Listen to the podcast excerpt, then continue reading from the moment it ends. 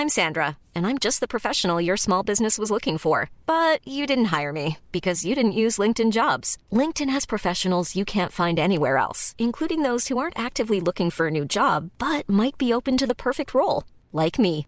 In a given month, over 70% of LinkedIn users don't visit other leading job sites. So if you're not looking on LinkedIn, you'll miss out on great candidates like Sandra. Start hiring professionals like a professional. Post your free job on linkedin.com/people today. Hola, estás escuchando De piel a cabeza, un recorrido por tu salud con Ana y Rosa Molina. porque sabemos que el conocimiento es la mejor medicina.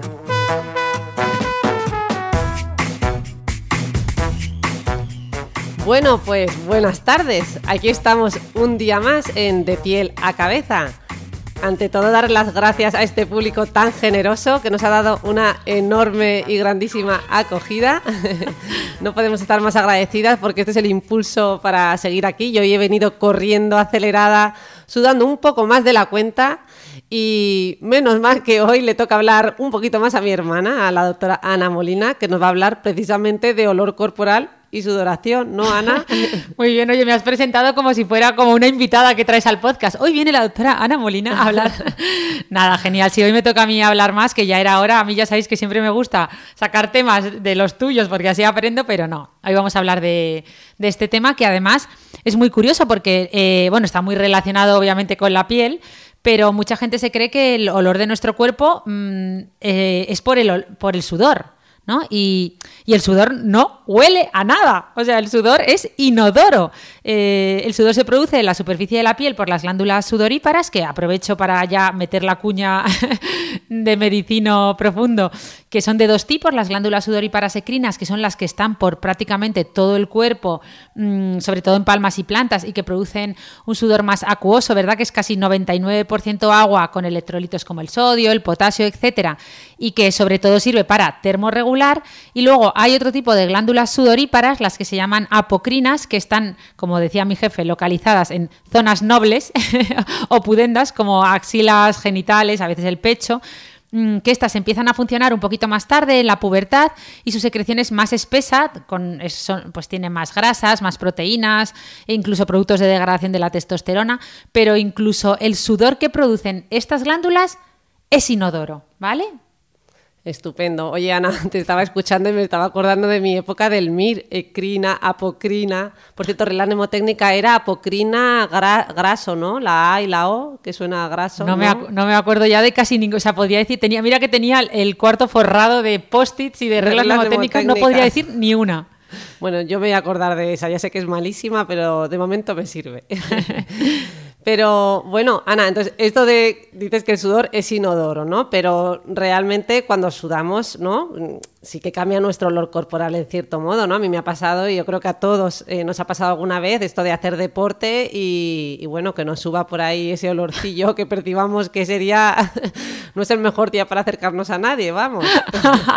sí, ese gran momento cuando levantas el alerón, sobre todo con las camisetas estas de propaganda que te dan en las carreras populares, que tengo que investigar qué tejido es para que huelan tan mal, pero bueno.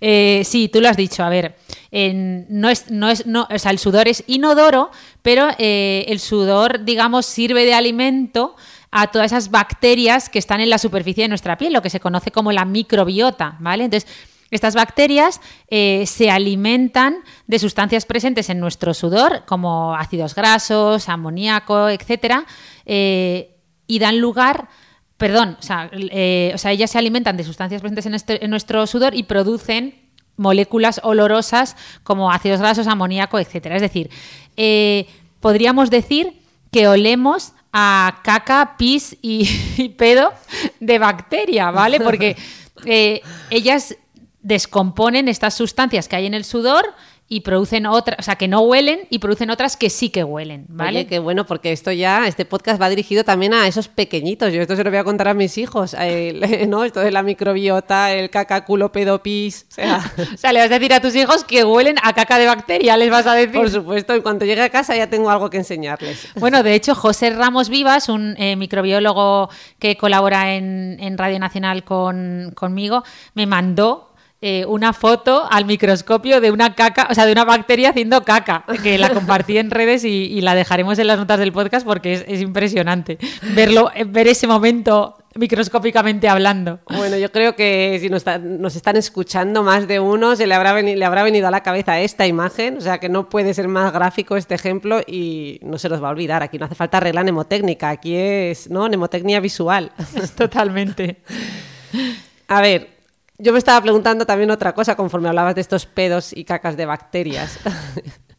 Cuando comemos alguno, eso, y pis, pues hablando de pis, es verdad, esto, mucho, esto va mucho más a lo que te quería preguntar. Eh, cuando tomamos ciertos alimentos como los espárragos, esa orina que huele terriblemente mal, ¿no? O sea, e, ¿esto qué, qué explicación tiene? O mejor dicho, o sea, ¿qué, alimentos o qué otros factores influyen en, nuestro olor corporal en general? No refiriéndome solo a la orina, sino a otros, no sé, en general. Sí, lo has dicho, no, no, lo has dicho muy bien. Eh, desde luego que, repito, olemos a caca de bacteria, pero sí que es verdad que eh, hay veces que nuestro sudor sí que puede oler, ¿vale? Por ejemplo, hay determinados alimentos, tú lo has hecho muy bien, como los espárragos, pero también el ajo, la cebolla, el curry, que pueden alterar la composición del sudor y, hacer que huela diferente, ¿no?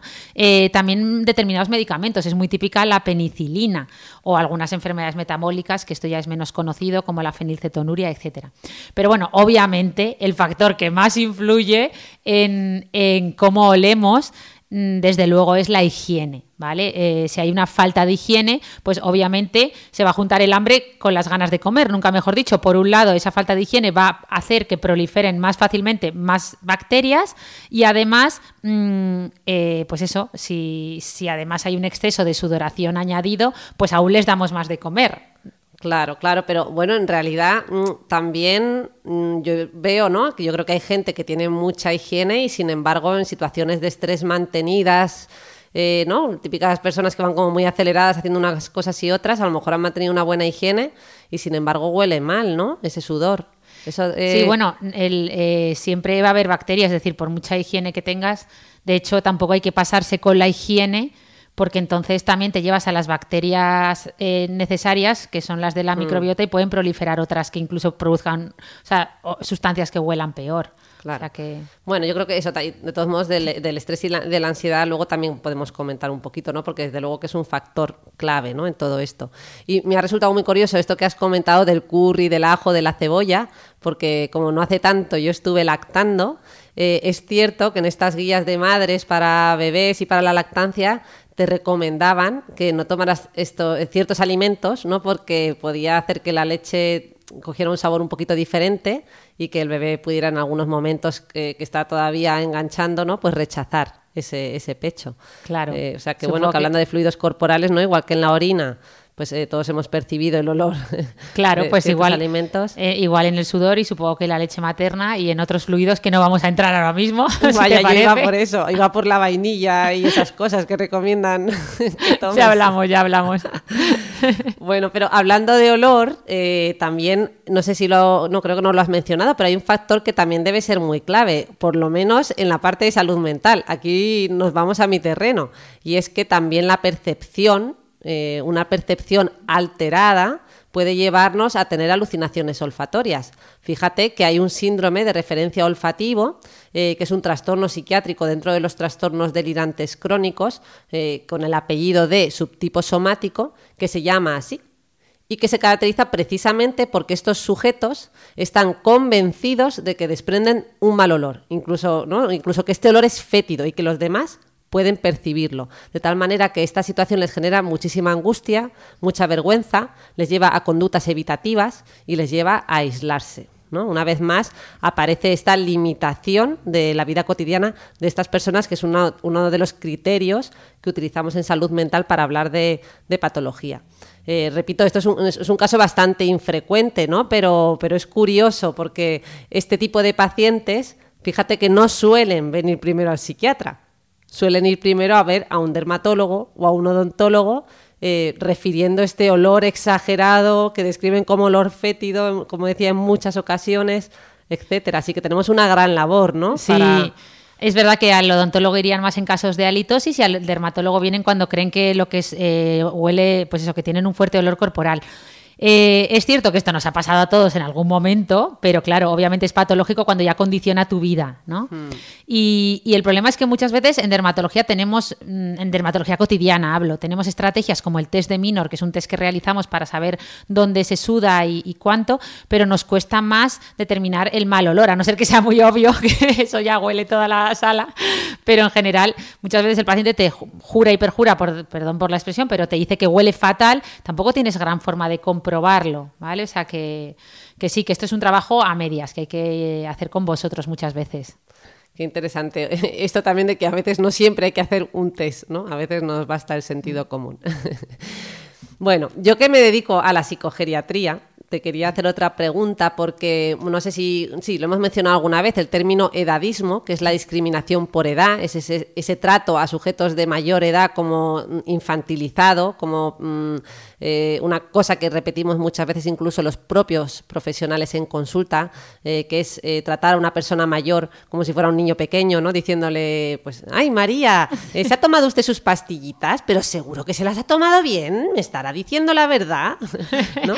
Eh, que es, un trato al final que tiene mucho que ver con esta discriminación por edad eh, y que a lo mejor esta María resulta que está en plenas capacidades cognitivas, que es lo más probable, ¿verdad? Eh, está dando conferencias por el mundo, es una viajera y una lectora insaciable, etcétera, etcétera. Entonces, bueno, que me he enrollado un poquito, pero en definitiva mi pregunta es, con este tema del envejecimiento de las personas mayores, con estas frases que a veces escuchamos de huele a viejo, ¿Realmente las personas mayores eh, modifican el olor? O sea, en las personas mayores se modifica el olor corporal.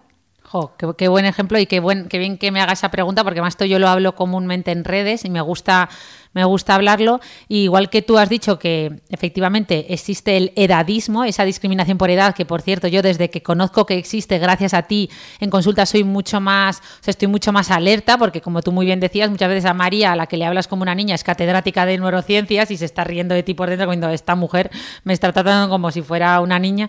Pero bueno, esto mismo pasa con, con, el olor corporal, que hay una discriminación al olor de los ancianos. Eh, y a ver, no es un mito, o sea, el olor anciano existe, ¿eh? tiene base científica, se debe al 2-nonenal, que es una molécula que se genera en la piel cuando se oxidan los ácidos grasos de la barrera lipídica. ¿Qué pasa? Que con, con la madurez, digamos, eh, aumenta la producción de lípidos, de, este, de, estos lípidos en la superficie de la piel y producimos más 2-nonenal, ¿no? Esto, se, esto empieza a producirse a partir de los 30-40 años, pero se dispara a partir de los 60 años. Es decir, nuestra piel empieza a generar muchísimo 2-nonenal y empieza a oler diferente, ¿vale? Ese olor eh, característico que identificamos como olor anciano. Pero aquí viene el kit de la cuestión. ¿Es realmente ese olor anciano un olor peor o no? Pues los estudios dicen que no es más que un estigma social, porque cuando se han hecho estudios con voluntarios a los que se les da a oler ropa impregnada de ese olor, muy rico en 2-nonenal, lo que han visto es que es un olor eh, que a estos voluntarios que no saben nada de dónde viene ese olor, les resulta un olor diferente pero no por ello desagradable. Es decir, es. O no más desagradable. Claro, ¿no? o sea, claro, somos capaces de identificarlo como un olor diferente, pero no es un olor que cuando. O sea, cuando sabemos que no, es un, que no, que no son ancianos, no lo identificamos como un olor desagradable para nada. ¿Vale? O sea, que es un estigma social. Existe el olor anciano, pero no es un olor peor. Mm, qué interesante, oye, qué interesante saber esto, ¿no? Y, matizarlo, porque la verdad que yo, esto, esto ni siquiera me recuerda a la carrera, esto directamente ni me sonaba. Así que muchísimas gracias. ¿Qué más, Anita? Eh, cosas así ya más prácticas. Vámonos a esos consejitos que tú siempre me pides, que a lo mejor en, salud mental podemos dar menos, pero en lo tuyo a lo mejor es más fácil. ¿Cómo podemos mitigar ese olor corporal? Pues a ver, mira, aquí eh, hay muchas maneras, ¿no? Desde luego una buena higiene estarán pensando muchos, pero más allá de eso, en general hay una cosa que me gustaría aclarar porque hay mucha confusión con esto, ¿vale? La diferencia entre perfume, desodorante y antitranspirante. ¿Tú la sabes? Eh, pues no me pongas a prueba, cuéntalo. Qué lista como ha salido, airosa. Pues básicamente el perfume, todos sabemos lo que es un perfume, pero podríamos definirlo como una sustancia aromática elaborada para dar un olor agradable y que podemos aplicar en cualquier zona del cuerpo, ¿vale? ¿Qué pasa? Cuando ese perfume lo aplicamos, o sea, lo preparamos bien en crema o en spray con menos alcohol para evitar irritación, es decir, lo preparamos para ser aplicado en zonas más sensibles como la axila, ¿vale? Eh, pues le llamamos desodorante, ¿vale? Es importante entender que un desodorante sería como un perfume en crema o un perfume en spray, es decir, eh, un desodorante enmascara el olor corporal, pero no hace que sudemos más o menos, ¿vale? Esto es importante.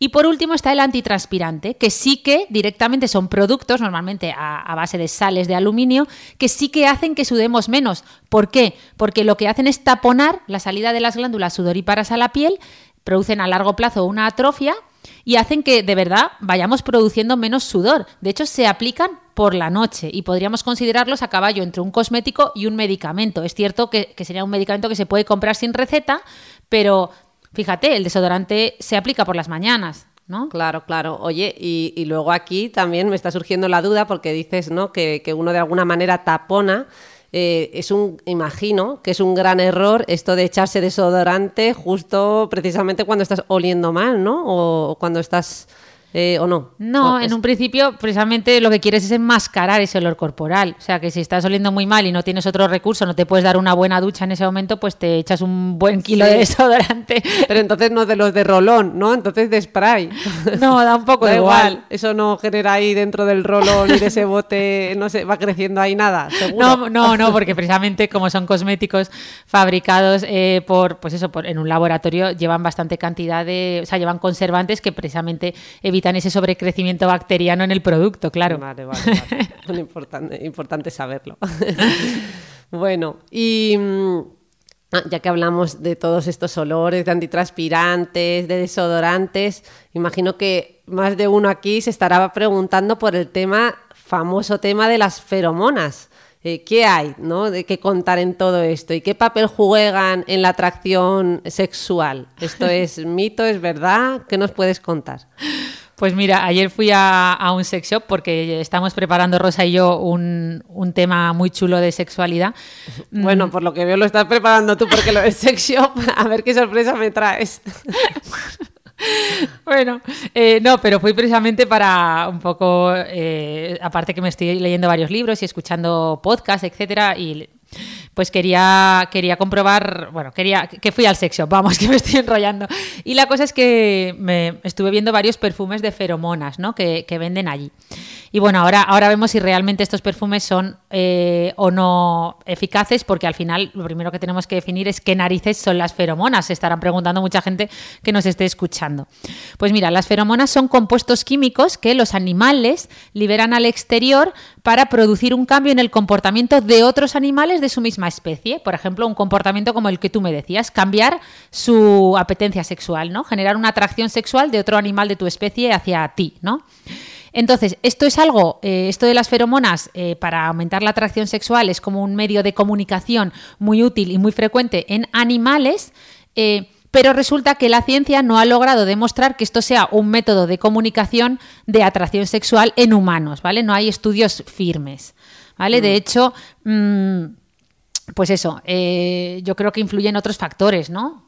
Hmm. De hecho, fíjate que sí, hay, estudios que han demostrado estos efectos en animales, pero no en humanos, eh, como tú bien decías, porque todavía ahí no, no hay nada en firme y que la principal dificultad para desentrañar el papel de estas feromonas en, el ser humano radica en que estamos sujetos a un aprendizaje social.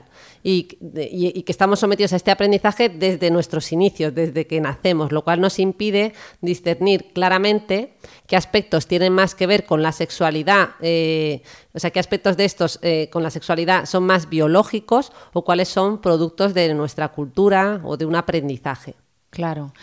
De hecho, pero bueno, yendo un poco más allá, es que incluso nosotros a los estudios en animales han visto que las feromonas normalmente se detectan con un órgano que es el órgano vomeronasal, ¿vale? Que nosotros tenemos prácticamente atrofiado, por no decir que hemos prácticamente perdido, ¿vale? Entonces, todos estos estudios de feromonas y de cómo influyen en la, atracción sexual se han realizado muchas veces en, ratones, eh, pero claro... Mmm, porque ellos tienen este órgano. De hecho, este órgano detecta normalmente eh, moléculas más pesadas. Por ejemplo, los, ratones mm, eh, lo que hacen es que la hembra del ratón mete la cabeza, eh, en, por ejemplo, en el trasero del ratón y introduce directamente esas proteínas olorosas dentro de ese saquito, ese sistema olfativo llamado órgano vomeronasal y, y es capaz de detectarla, ¿no? Pero nosotros prácticamente este órgano no lo tenemos, lo tenemos atrofiado, nosotros tenemos otro tipo de, de digamos, eh, mm, estructura para detectar estas moléculas eh, eh, que generan olor y nosotros estamos más preparados para, para, detectar compuestos más volátiles, ¿no? más pequeños, que van por el aire. O sea, que no está nada claro y, y sí, porque además, fíjate que, para que una persona resulte más atractiva, y yo creo que esto lo, hemos tratado también en algún podcast, ¿no? En el que hablamos de, del, enamoramiento y de cómo no eso, pues qué factores influyen en esa, eh, en esa atracción inicial. Sabemos que, son muy diversos, ¿no? Eh, y, los estudios apuntan pues a, muchos, ¿no? Entre ellos, pues la voz, la simetría del rostro, la forma de vestir, el tono de la piel, la estructura corporal, nuestras experiencias previas, por supuestísimo, ¿no? Eh, y sin embargo, dentro de todos estos factores, el olor parece jugar un papel mucho más secundario en la, en la atracción sexual. O sea, esto es a lo que apunta, por lo menos la, evidencia científica es lo que, lo que nos está diciendo. Sí, los estudios de neurobiología, yo, mm, efectivamente, aunque bueno, si hay un olor que tira para atrás, eh, ahí sí que influye ¿no? en la atracción sexual porque es que es imposible. desde, luego, luego hay cosas que no hace falta que las estudiemos tanto, ¿no?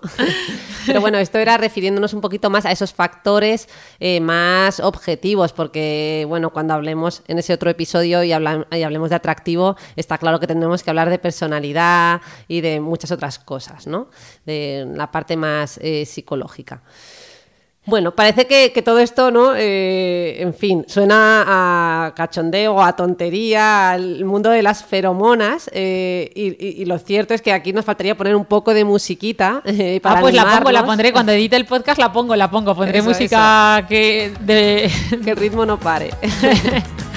Porque es que realmente a, mí me sorprendió que te escuché un día, yo no lo había escuchado en la tele ni en ningún otro sitio, te lo escuché a ti, que había fiestas de feromonas o algo así, ¿no? Que, no sé, cuéntanos un poquito más, incluso colonia.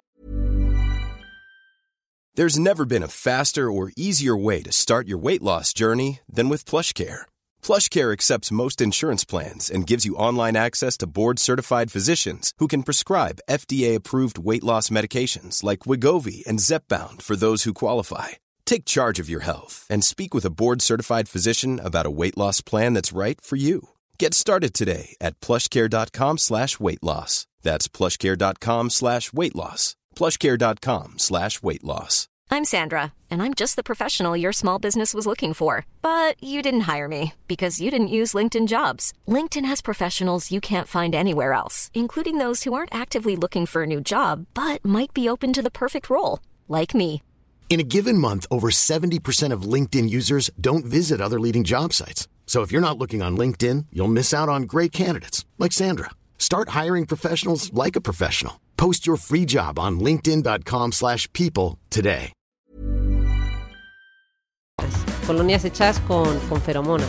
Sí, sí, sí, eso, eso te contaba que ayer las estuve viendo en el sex shop, pero sí, efectivamente, empezando por las fiestas, hay fiestas de las feromonas. De hecho, ahora ya es que no hay fiestas en ningún lado, pero cuando las había, eh, bueno, hay fiestas clandestinas, que el otro día me estuvieron hablando de ellas, pero bueno. Eh, lo que, bueno, estas fiestas de las feromonas antes eran unas de las veladas más esperadas en ciudades como París, Londres, Nueva York. De hecho, la, primera fiesta de las feromonas la preparó la artista estadounidense Judith Price en 2010 en una galería de arte de Brooklyn, en Nueva York, y desde entonces eh, esta fiesta se ha ido celebrando, convocando a solteros y solteras de todo el mundo, y básicamente son eh, fiestas en las que mujeres, hombres se citan a ciegas para encontrar pareja, pero encontrar pareja, ¿cómo? Pues encontrar pareja a través del olor. Es decir, todos para ir a esa fiesta tienes que haber estado durmiendo con una camiseta de algodón unas cuantas noches, mínimo tres, eh, dejando que se impregne bien de tu olor corporal.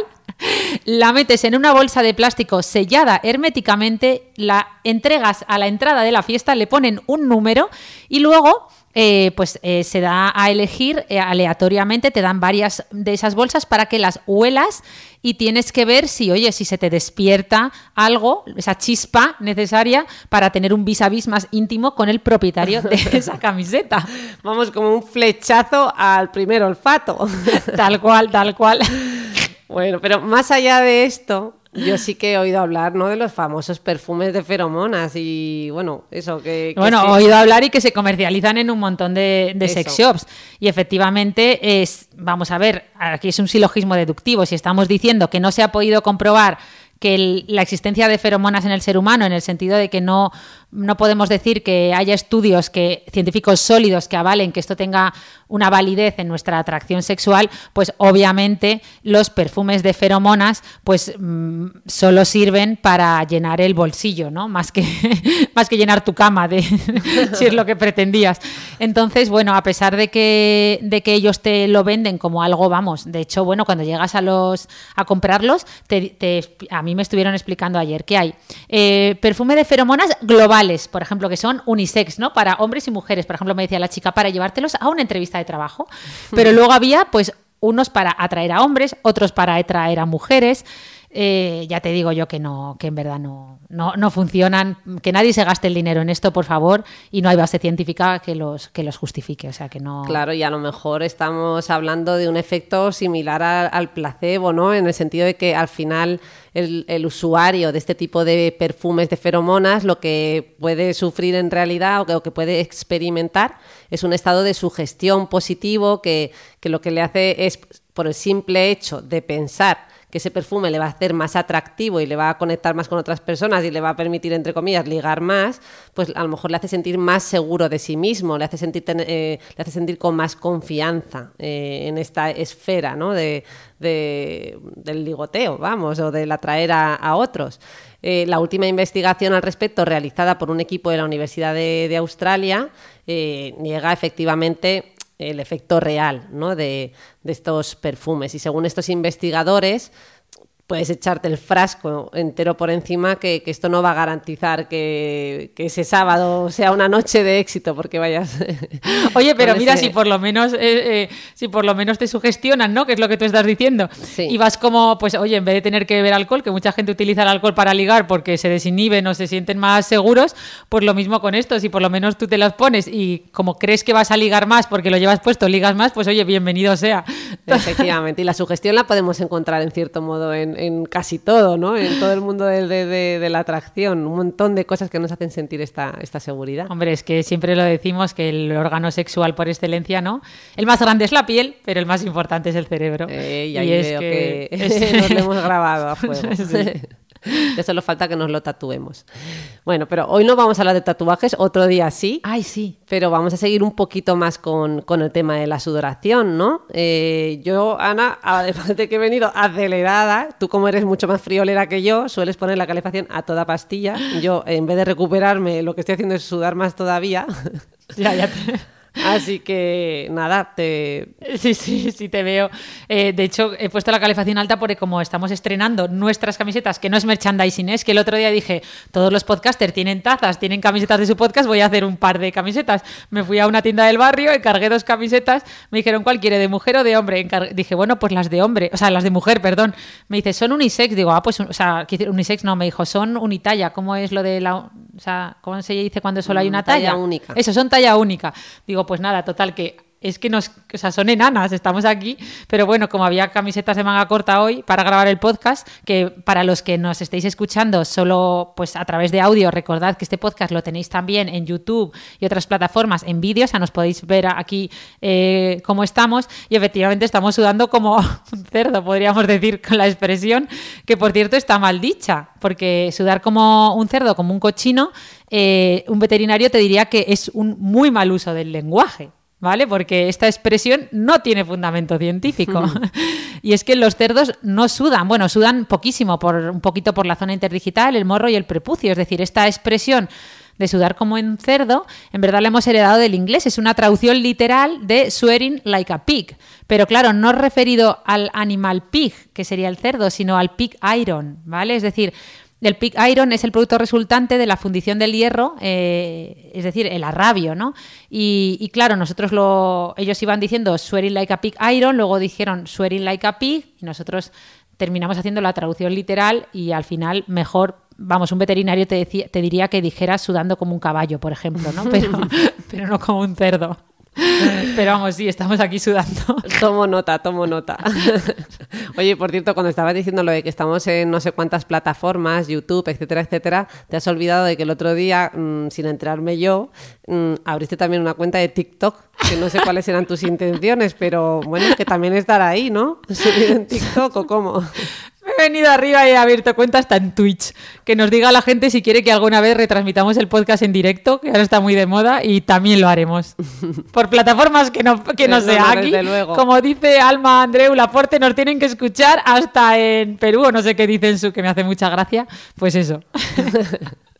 Bueno, Ana, entonces hablando del sudor, eh, ¿por qué algunos deportistas ¿no? sudan tan profusamente? A ver, cuéntanos un poco, porque yo esto mm, lo he vivido también en mis carnes, era eh, jugadora de baloncesto, fui durante muchos, muchos años.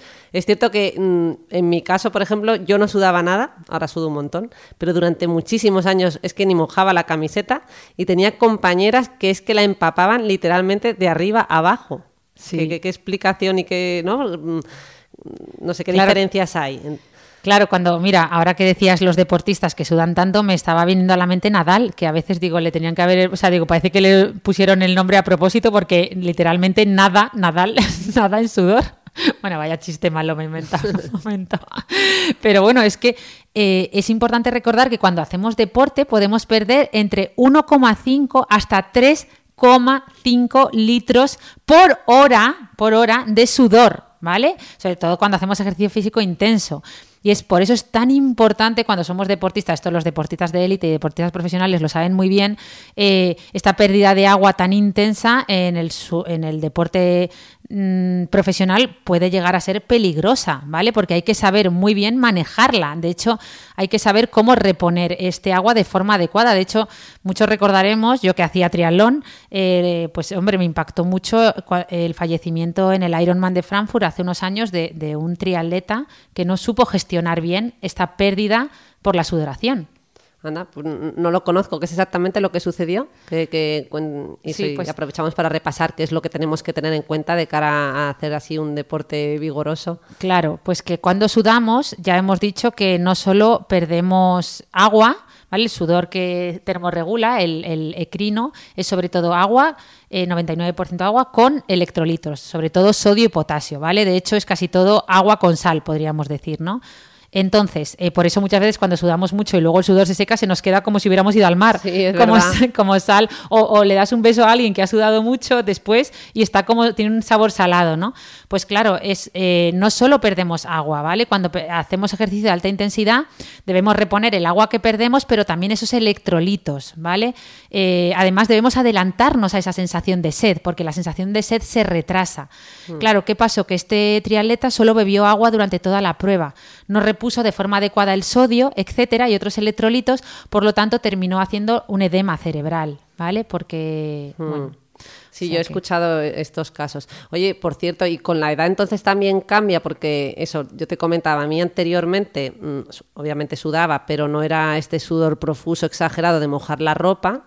Eh, y sin embargo, ahora con la edad, mm, eso sí que noto una sudoración exagerada. No sé si, si esto va cambiando por etapas o cómo va. Hombre, los factores hormonales... Y, perdona, y ahora hago menos deporte, claro. Antes hacía deporte casi, ¿no? De competición y ahora es que, vamos, hago deporte de supervivencia. Que me, subir me gusta, de mi casa y lo cuento como deporte. Bueno, pero eso, eso, mira, por lo menos, eso siempre lo dicen los que son deportistas, siempre dicen que eh, minimizar daños le llaman. Es decir, que aunque hagas poco, aunque no tengas tiempo para mucho, haz lo que sea, minimiza el daño. O sea, mm, lo que sea es vale, o sea, intenta hacer algo.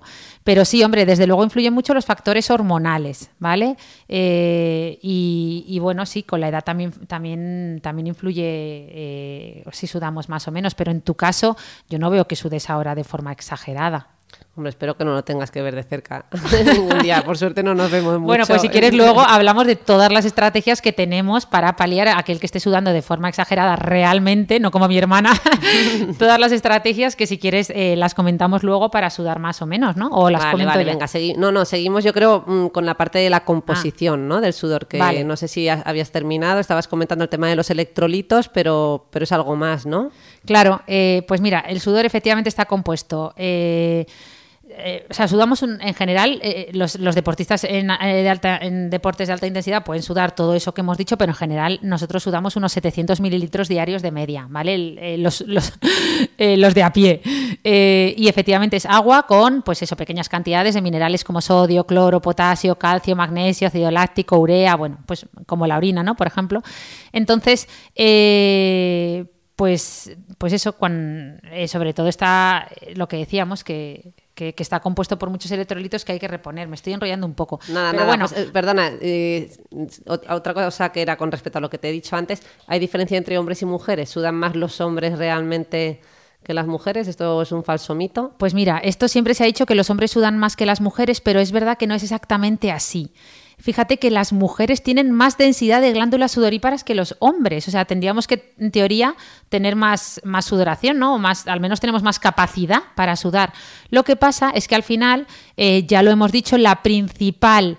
eh, o sea, el objetivo del sudor, su principal función es termorregular. De hecho, por favor, hago aquí un llamamiento, abro paréntesis rápidamente a todos aquellos que creen que el sudor detoxifica, ¿vale? El sudor no elimina ninguna toxina, cierro paréntesis, su principal función es termorregular. Entonces, ¿qué pasa? Que los hombres tienen más, eh, o sea, tienen tasas más altas de sudoración porque al final tienen una mayor masa corporal, sobre todo a nivel muscular, y eso hace que produzcan mayor calor metabólico. ¿Vale? Ah, Entonces, eh, por eso, eh, más que el sexo per se, una mujer que tuviera mucha masa muscular eh, y produzca mucho calor metabólico cuando se mueve o cuando, se, o cuando entrena, sí que necesita, sí que sudaría más, sudaría más para enfriar, ¿no? Para enfriar eh, la superficie de la piel, para, para un poco hacer paliar todo ese calor que está produciendo nuestra musculatura. Claro, tiene todo el sentido. Vale, y, y mira, hablando de calor y tal, estaba pensando yo en esas camisetas sudadas. A ver, un poco resumiendo, hemos dicho que, que el sudor es inodoro, que además es prácticamente agua y electrolíticos y que como mucho deja, ¿no? Has dicho de este saborcillo saladito, como esa película blanca que puede dejar. Sin embargo, lo que observamos en muchas camisetas es que dejan como un cerco más bien amarillento, ¿no? Esto... Uy, el famoso cerco amarillento. Pues no sabes quiénes son las culpables de este cerco, ¿te lo imaginas? Mm, No tengo ni idea. Pues las bacterias otra vez, la ah, microbiota. perdona, creía que me ibas a... Creía que hablabas de personas reales. Estoy Claro yo que, bien. ah, no, no.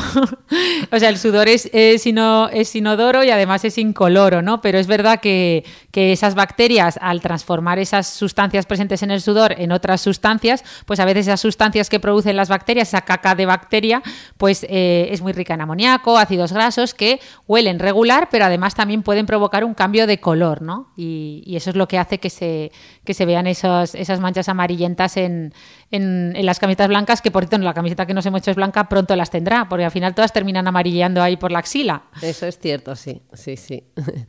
Vale, Ana, pues eh, no sé si decías que querías acabar dando una serie ya de consejos finales en este tema de- del sudor. Sí. No sé si Pues mira, eso, sobre todo... eh, por ir a esa parte más práctica. Claro, claro. Eh, pues mira, sobre todo, bueno, mira, por cierto, se me ha olvidado decir que uno de que también hay otros estímulos para la sudoración, no solo el, no solo el, el de termorregular, que es el más importante, pero a veces hay otros estímulos que sí que producen que sudemos más, ¿no? Como tú lo decías, el estrés, el miedo, también las comidas picantes. De hecho, el, el- en el miedo se produce el sudor frío. Pero porque fíjate, esto es muy curioso, porque cuando, eh, ¿no? O sea, cuando tú tienes en episodios de ansiedad, mucha gente refiere uno de los de los síntomas o signos que dicen es sudores fríos, ¿no? Los sudores fríos, fíjate, eh, ahora que hemos razonado por qué se produce el sudor, el sudor se produce cuando tu cuerpo, pues eso, esa masa muscular genera mucho calor al moverse, mucha energía cinética, ¿no? Si es que es cinética, perdóname que esto no me acuerdo muy bien de, de la carrera, pero bueno, produce esa energía que hay que enfriarla, ¿no? O sea, con, con el sudor. Mm, pero tú estás en movimiento, con lo cual sigues teniendo calor. Cuando tú sudas, y no es por, por un aumento de ejercicio, sino porque de repente tienes ansiedad, pero estás quieto, ese sudor te enfría más de la cuenta, ¿no? Digamos. Por eso, se le, por eso le llaman sudores fríos. Claro, porque en el fondo lo que hay en una situación de estrés y ansiedad, eh, bueno, no es exa- exactamente lo mismo, pero bueno, una situación de estrés mantenida y un mayor bombeo de sangre, ¿no? una mayor oxigenación, un mayor consumo de energía y en apariencia, bueno, no en apariencia no, y en realidad una- un aumento de esa liberación de calor, simplemente que lo que tú dices es que sería como mucho más, ¿no? Este, eh, sería mayor que en... Claro, claro, es esa, ¿no? Y aparte que uno del- en, todas las situaciones de ansiedad y estrés, pues se activa, igual que aparecen parestesias y hay alteraciones de nuestro sistema nervioso central y periférico, pues eh, hay una mayor producción del sudor sin que haya una base eh, de tanto calor producido, ¿no? Sin que haya que enfriar. Es directamente uno de los mecanismos que, igual que cuando comemos picante, tampoco te estás moviendo, pero el picante también es un estímulo para que aumente la sudoración. Pero bueno, mm, para terminar, efectivamente, unos, unos mm, como unos consejos para todo aquel que esté sudando más de la cuenta. Lo primero es entender eh, qué tipo de sudoraciones, porque la gente tiene mucho lío con esto, ¿vale? Eh, cuando se suda mucho hablamos de hiperhidrosis, ¿vale? Entonces, la hiperhidrosis puede ser primaria o puede ser secundaria. La primaria es cuando no hay una una causa clara, ¿no? Es simplemente, pues oye, gente que desde que nace genéticamente, digamos, tiene mayor predisposición a sudar más de la cuenta, hmm. sudar de forma exagerada. Esto además suele, se suele llamar hiperhidrosis focal primaria porque es que es focal, es decir, no es por todo el cuerpo, sino que suele aparecer sobre todo, todos lo sabemos, o bien es en las axilas, o bien en las manos, o bien en los pies, ¿vale? En alguna zona en concreto. Y luego está la hiperhidrosis secundaria que aparece pues por causas conocidas y además muy frecuentes que todos conocemos, pues por ejemplo, un medicamento, ¿no? Creo que hay medicamentos, además muchos de los que usáis en salud mental, que pueden producir que, se sude más, hmm. ¿no? Etcétera. Entonces, con algunos antidepresivos, por ejemplo. Claro, en eso estaba pensando yo.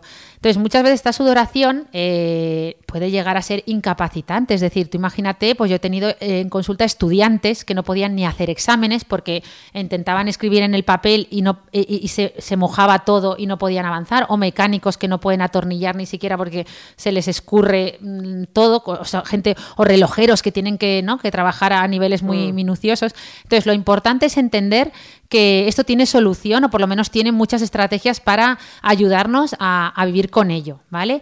En muchos hospitales existen unidades especializadas en hiperhidrosis dentro de los servicios de dermatología y nos ofrecen muchas opciones. Empezamos normalmente por antitranspirantes, como hemos dicho, que se usan por la noche un tiempo. Si esto no funciona, pues hay otras técnicas, por ejemplo la iontoforesis, que es, bueno, pues son, es, eh, es una especie de corriente eléctrica que podemos usar tanto en consulta como en casa. Hay aparatos que venden para usar en casa que también es eficaz. Eh, obviamente, la toxina botulínica que va de maravilla, el famoso Botox, eh, que no es más que una marca comercial, pero es una neurotoxina, la toxina botulínica que podemos inyectar en forma de pequeñas inyecciones en la axila, en las manos, etcétera, y hacer que realmente sudemos menos. Es cierto que el efecto dura entre 4 y 6 meses, pero es muy eficaz. Y luego ya tenemos dos, eh, dos, herramientas casi, o sea, mucho más definitivas, no transitorias como las anteriores, que son las microondas, eh, que es un, dispositivo a base de microondas, sí, como las del microondas, que lo que hace A ver si a más de uno le estás dando ideas. No, no, no, no, no vayáis a meteros. Tampoco podrían, menos mal, no caben. Pero eso, eh, las microondas en, la axila eh, hacen una destrucción selectiva de las glándulas sudoríparas, ¿vale? Y, esto es permanente, es un efecto permanente. Y obviamente la cirugía, ¿no? La simpatectomía transtorácica, que se llama, que se hace por videotoracoscopia, es una operación que ya hoy en día ha mejorado mucho, es muy sencilla y que también también eh, nos ayuda mucho, ¿vale? qué interesante que cuentes todo esto, ¿no? Porque yo creo que muchísima gente eh, que tiene problemas de sudoración, mm, vamos, creo que desconocerán, ¿no? La gran mayoría de estas técnicas que además, como bien recalcas, son muy eficaces, ¿no? El tema de, la toxina, bueno, todos los que has comentado. Bueno, y se me olvidaba también que obviamente hay fármacos, fármacos orales o que podemos aplicar en forma de parche, como la oxibutinina, que también nos ayudan sobre todo en hiperhidrosis secundarias.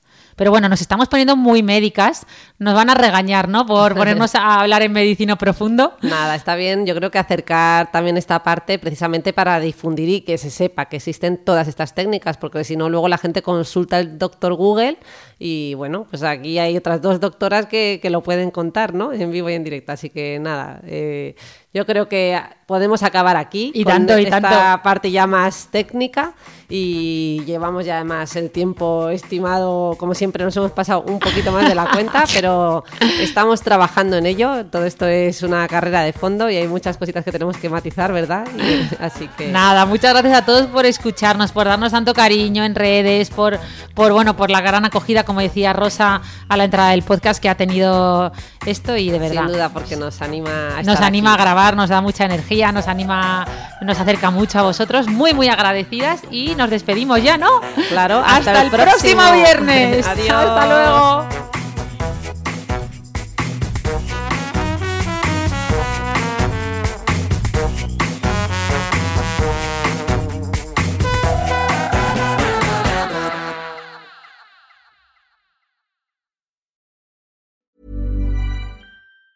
Ever catch yourself eating the same flavorless dinner three days in a row? Dreaming of something better? Well, HelloFresh is your guilt-free dream come true, baby. It's me, Gigi Palmer. Let's wake up those taste buds with hot, juicy pecan-crusted chicken or garlic butter shrimp scampi. Mm. Hello Fresh. Stop dreaming of all the delicious possibilities and dig in at HelloFresh.com. Let's get this dinner party started.